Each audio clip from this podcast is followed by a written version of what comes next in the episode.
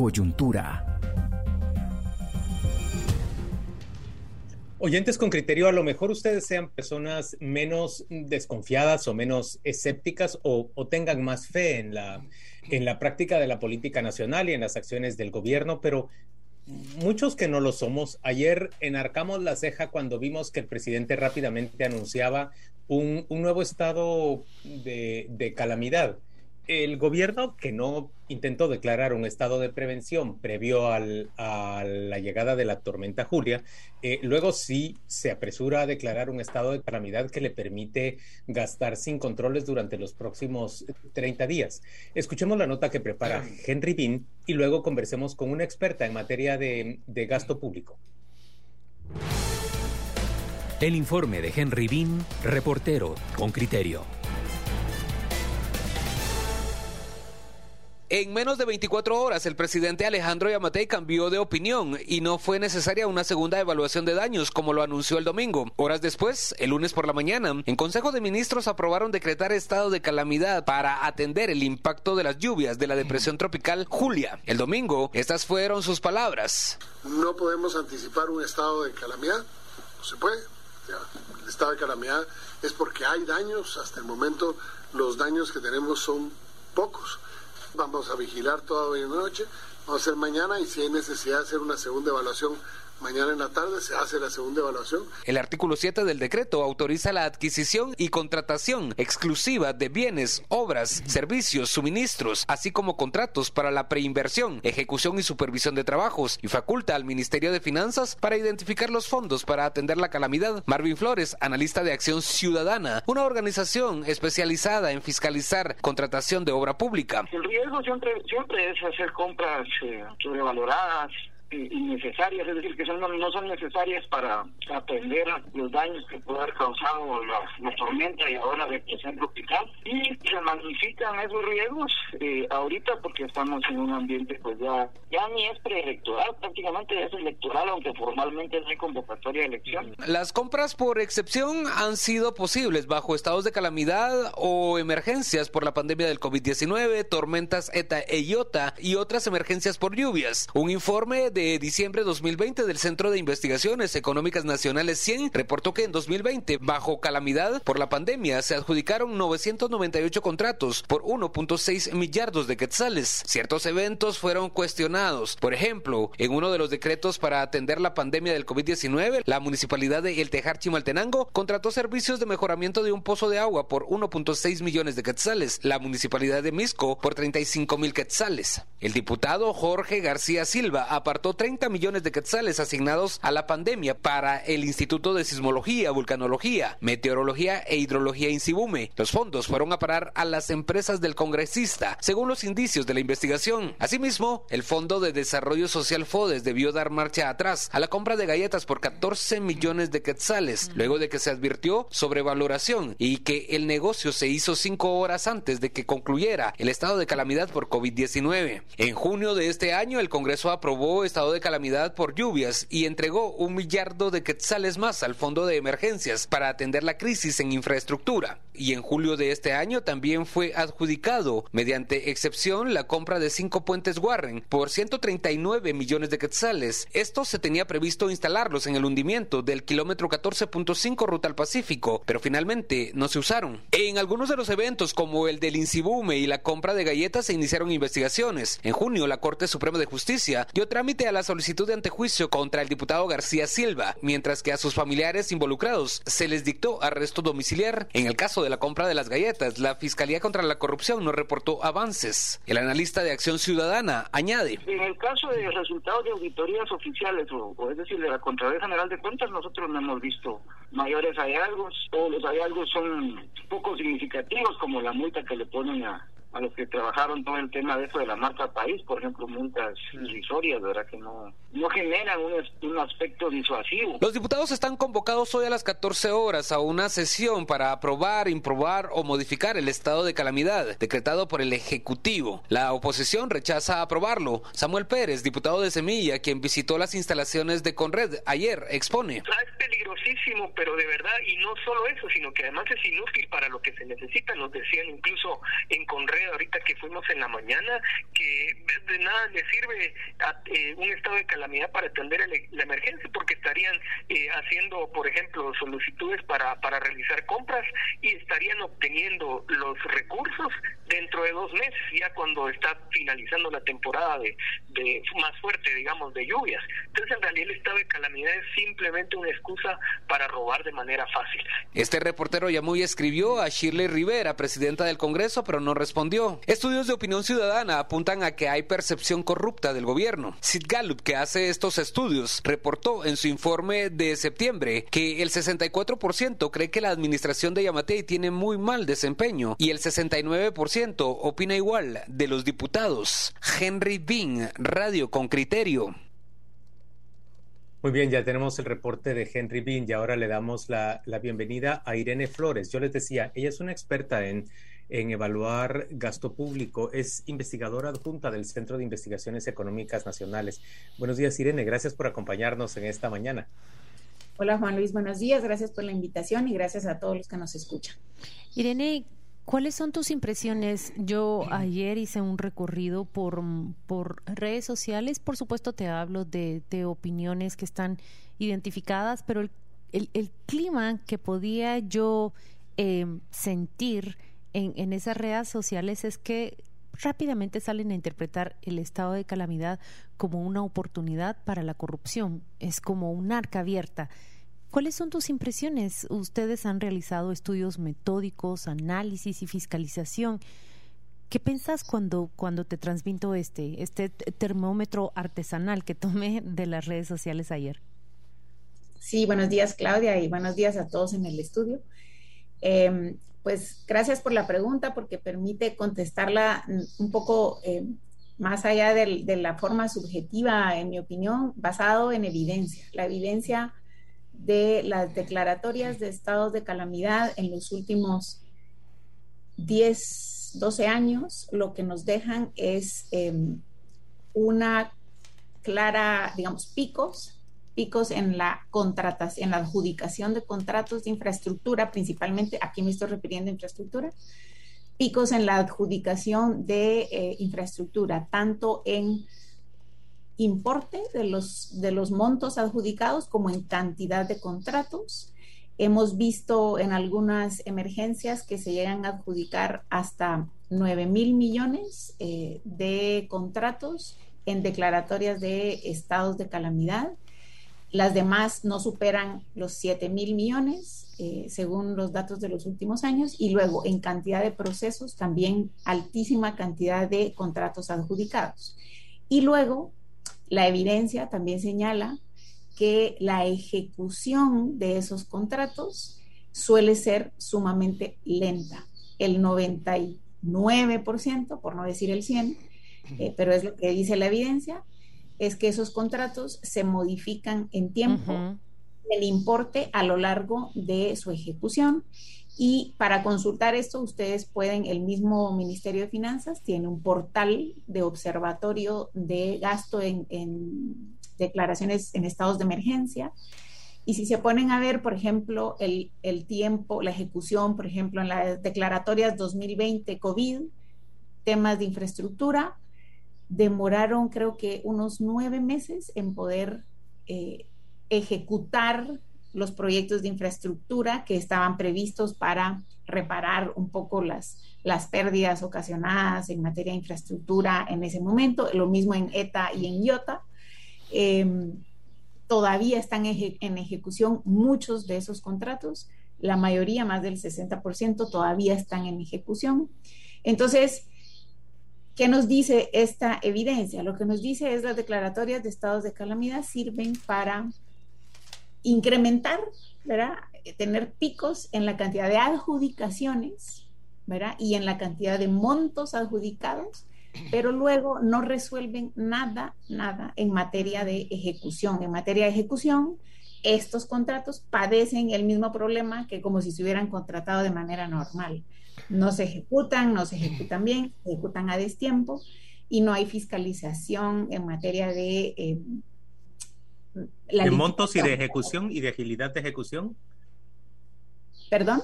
Perdón, que no hay fiscalización en el monto con el que se contratan las obras o en la agilidad con, que se ejecutan las obras. ¿A qué te referís? No hay fiscalización ni en calidad de las obras, ni obviamente en el tiempo estimado para su eh, realización. Eh, los, los, importes, obviamente no, pues porque las declaratorias de estados de calamidad mm, abren ¿no? esa puerta de adjudicar según sea la necesidad, ¿verdad? Esa suele ser la redacción y también mandan al Ministerio de Finanzas a que consiga el presupuesto. Entonces, en cuanto a montos, digamos que está eh, ya sobreentendido que no hay límite en, eh, la declaratoria de estado de calamidad. Irene, yo quisiera también eh, introducir un vector transversal porque da la sensación de que por mucho tiempo estado de calamidad y gasto descontrolado es la única asociación que hay y, no estoy en desacuerdo con eso. Lo que pasa es que sin el estado de calamidad no se pueden evacuar poblaciones. Es decir, el estado de calamidad tiene una dimensión mayor que la dimensión puramente económica. Eh, me da la impresión de que satanizamos el estado de calamidad porque solamente lo vemos desde la dimensión económica, que estoy de acuerdo, que se hacen unos gastos inadecuados, indebidos, pocos... O sea, tú lo has explicado muy bien pero no, no hay que satanizar el estado de calamidad.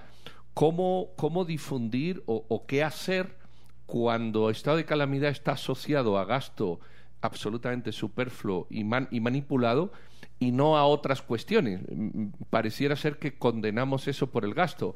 Eh, eh, ¿Hay manera de cambiar el gasto o de, o de optimizar el gasto que muchos ministros también requieren de una manera rápida porque la gente se está inundando, se está muriendo? Es decir, ¿cómo, cómo conciliar lo político con lo económico y con la eficiencia y la eficacia del gasto en un momento de, de necesidad como son estos, estos que ocurren por fenómenos extremos. Claro, es totalmente cierto, los estados de calamidad son necesarios porque sí hay, eh, hay fenómenos de urgencia que hay que atender y estos bajo la, los procedimientos normales de las instituciones se demorarían muchísimo en ser atendidos. Entonces, em, primero, en, mi opinión, si uno lee los, los em, boletines agrometeorológicos que se están publicando, que el mismo gobierno está publicando, yo lo primero que diría es hay que usar la información de manera inteligente. Puedes circunscribir los estados de calamidad en los territorios, en las zonas en donde realmente se necesita intervenir. Luego circunscribirlos al tipo de intervención. Yo estoy de acuerdo, hay muchas intervenciones que sí se requiere hacer, como tú lo has señalado, evacuaciones, eh, destraguar las inundaciones, eh, probablemente comprar alimentos, ayudas para personas en albergues. Entonces, esa, esa información, creo que Guatemala, a mí me sorprendió mucho ver los análisis que se han generado por esta tormenta en los países de Centroamérica versus los, los análisis y la información que se genera en Guatemala. Tenemos información. Aquí la recomendación es usémosla para definir claramente cuál es la situación de emergencia que se tiene que resolver, en dónde las entidades necesitan, en qué tipo de intervenciones necesitan esa ayuda. Irene, me llama la atención y, salto aquí en, en, tu respuesta porque lo que estás tratando de decir es que estuviste monitoreando el tipo de información que manejan los otros países centroamericanos y no es comparable con la capacidad que muestra Guatemala en sus sistemas de proveer información. Eso, dices tú, es un valor, un asset de Guatemala. Pero por el otro lado, la, a, la, pregunta de Pedro le está respondiendo. El estado de calamidad debe, eh, debemos separar, eh, por ejemplo, la ejecución, no, no estoy hablando directamente de, dinero, la operación, la ejecución para rescatar, para salvar y para proteger a la gente. Para eso está diseñado el Estado y sobre todo su sistema de, de emergencias y de, y de crisis. Pero por el otro lado, también tenemos que comprender que aparte es rescatar a la gente, salir de la crisis y completamente distinto es lo que el, el, dinero que se invierta para ello y los contratos que se hagan para ello. Claro, eso, digamos, en términos un poco más técnicos, se llama estado de la calamidad para lo que es la recuperación.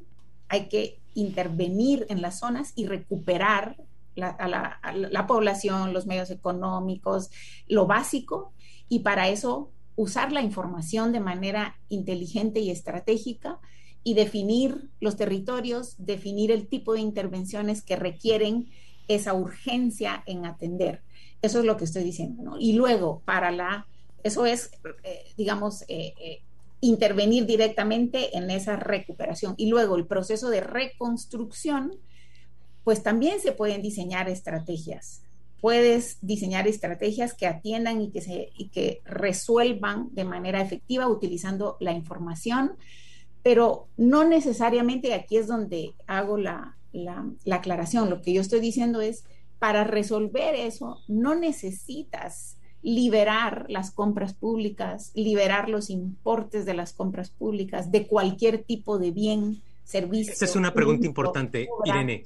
Intervengo ahí. A ver, hace un momento nos hablaste de, de, que en estado de calamidad o en estados decretados de emergencia se ha llegado a contratar entre 7 millardos y 9 millardos. Esos 7 o esos 9 millardos en alguna ocasión, ¿todos están vinculados con la resolución de la emergencia que se crea o es realmente como abrir un, portillo en un potrero y se le salen a uno por ahí todas las reses.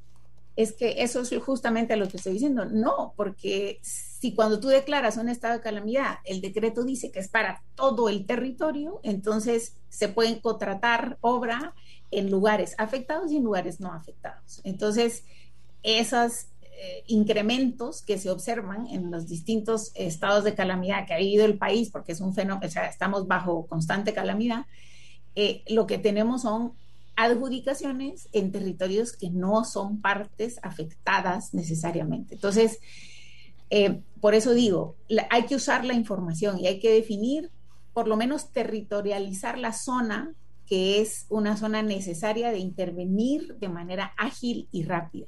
Ahora, yo, yo veo, Irene, que, que el problema está detectado.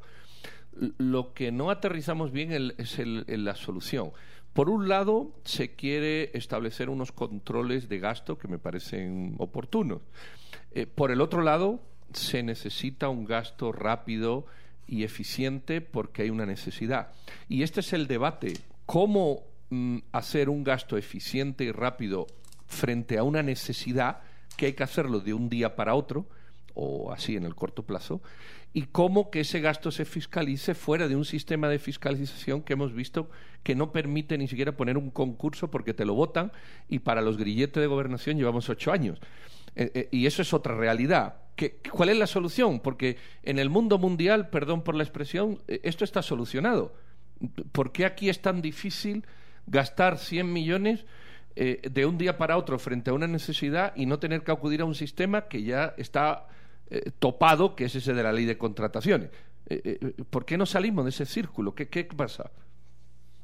Pues la respuesta sencilla, Pedro, es porque tenemos un mal sistema de adquisiciones. Nuestro sistema de adquisiciones no funciona, no tiene incorporadas esas buenas prácticas que ya otros países tienen incorporadas para resolver estos problemas. Es que sí funciona, Irene, pero funciona para lo que los gobernantes quieren que funcione, para enriquecerse. Ahora, desde voy, voy a eso. Desde un punto de vista de eh, técnico, yo lo que puedo decir es, el incremento presupuestario de los 3 mil millones, me refiero a infraestructura, ¿verdad? Que acaba de eh, recibir el Ministerio de Comunicaciones, el tiempo de adjudicación de esos contratos es inferior a 12 días y no necesitaron estado de calamidad. En otros procesos, como el que menciona Pedro, llevan ocho años y a base de inconformidades están parados totalmente. Entonces, hay evidencias en nuestro sistema de compras que cuando hay interés político, cuando hay eh, incentivos, incentivos. Y cuando están, ok, voy a usar esa palabra, los incentivos, entonces se pueden y se hacen las cosas. El problema es que se ve el estado de calamidad como que tiene que resolver una cuestión de la compra, que es la parte más pequeña y la parte inicial del proceso de recuperación y reconstrucción. Y no es así.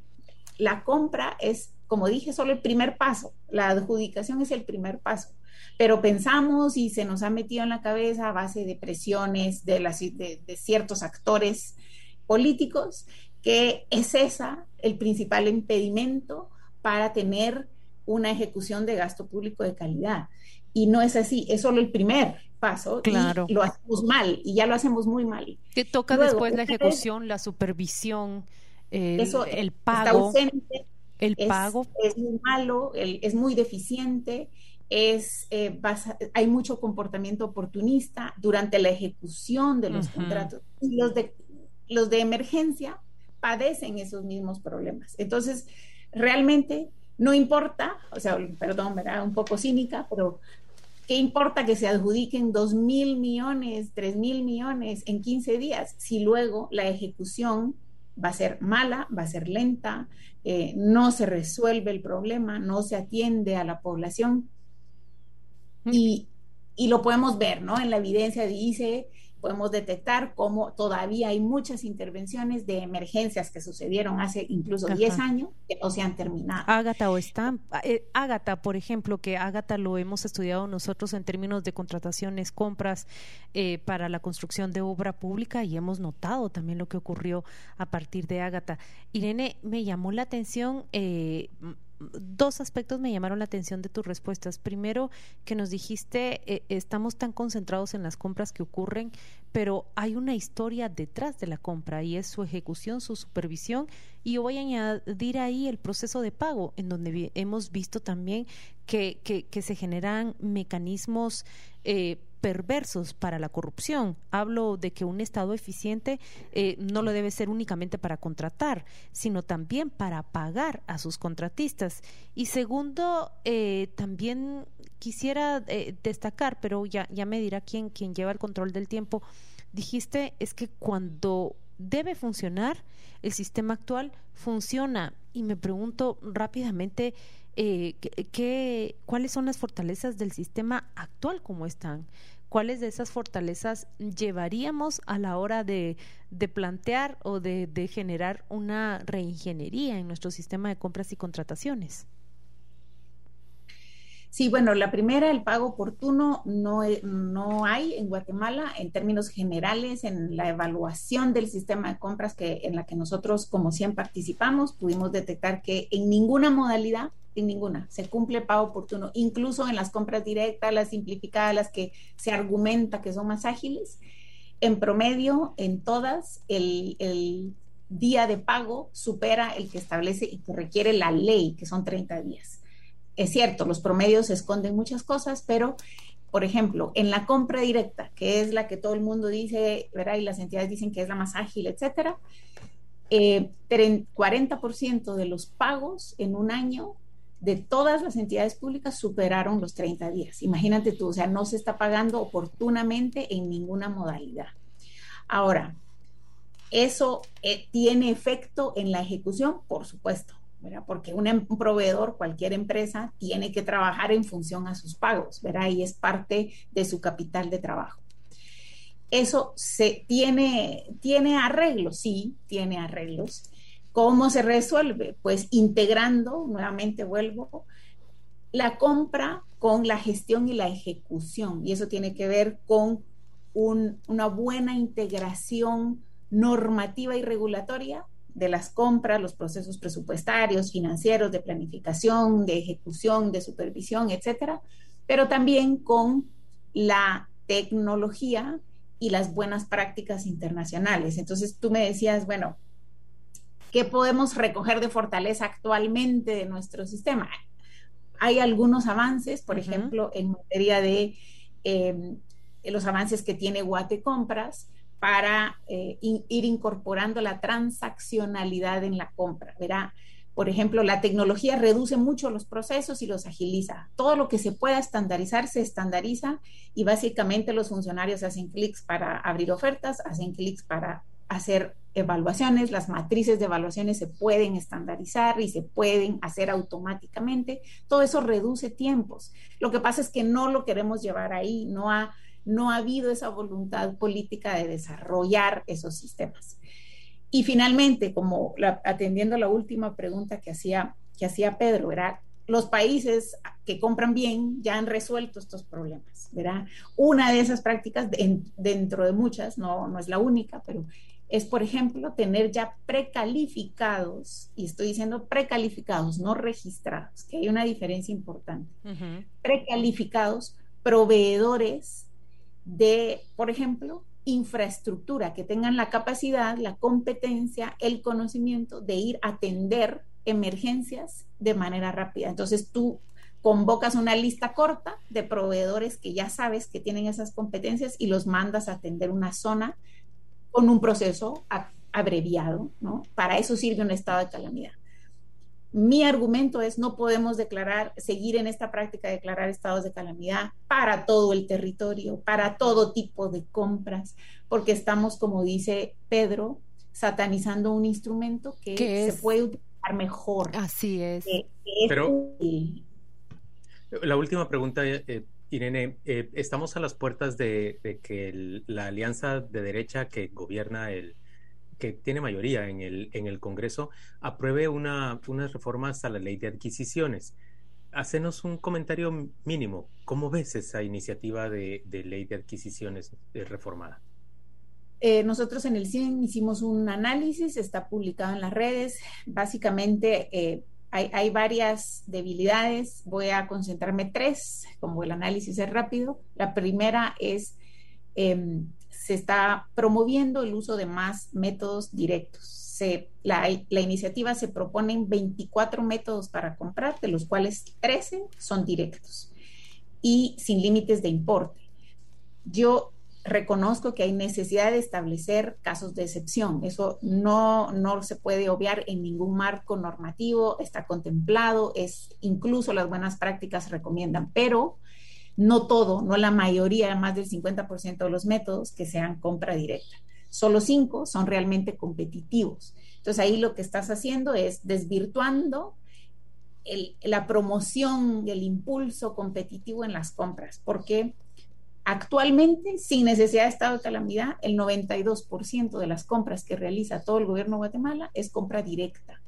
Con esta nueva distribución de modalidades, solamente vamos a ver más de eso, más eh, métodos de compra directa. Esa es una gran preocupación. La segunda es en materia de transparencia.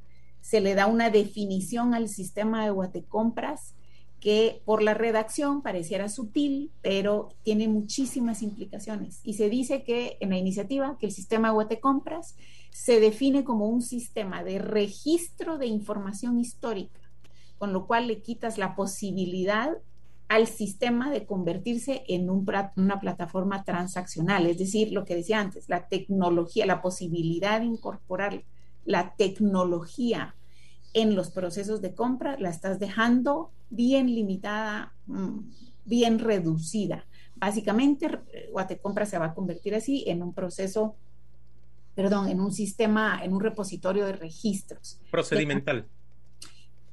Eh, más que menos, simplemente registros de documentos PDFs, ¿no? Que ya es bastante así, pero tiene desarrollos que están encaminados hacia la transaccionalidad. Luego, eh, en materia de qué se publica, no hay claridad en las 24 modalidades de qué se tiene que publicar en, eh, como información de las adquisiciones. Realmente es una muy mala redacción que no deja claro qué es lo que se tiene que publicar. Incluso en muchas de esas modalidades no hay claridad de si se tienen que publicar o no. Entonces ahí reduces también la transparencia. Y la tercera gran preocupación tiene que ver con, em, voy a resaltarla porque hay muchas, como dije, pero tiene que ver con el mecanismo de apelaciones y el delito o la mala práctica del fraccionamiento. Entonces, mecanismos de apelaciones se necesitan porque es la forma en la que actores interesados pueden objetar cuestiones que se están actuando dentro del proceso de compras. Es cierto que muchas de esas inconformidades se utilizan como instrumentos políticos para atacar eh, a la autoridad de turno, pero también es cierto que se utilizan para señalar cuestiones que están fallando en un proceso de compras. Actualmente te puedes inconformar en cualquier fase del proceso. En la iniciativa se está reduciendo a que solo te puedes inconformar una vez a los tres días de publicado el concurso. Y si la respuesta de la entidad queda firme, se acabó la posibilidad de inconformarse. ¿Qué dice las buenas prácticas? Las buenas, el estándar internacional dice debe de existir un mecanismo de apelaciones que eh, funcione a lo largo de todo el ciclo de la adquisición y que debe ser resuelto por alguien objetivo, distinto a la entidad compradora y distinto a, eh, pues, obviamente el, que se inconforma, eso es obvio, pero, pero que tenga, es, es un tercero, ¿verdad? Sin, sin ningún tipo de interés.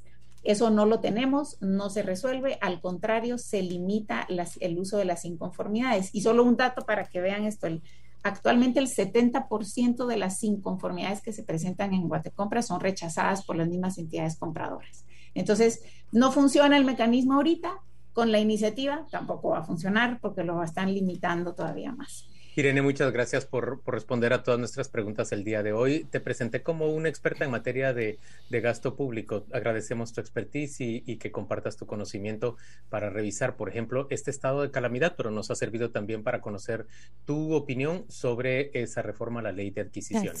Feliz día. Muchas gracias. Muy buena, de verdad. Muchas gracias, Irene. Gracias por la invitación. Adiós. Gusto de verlos.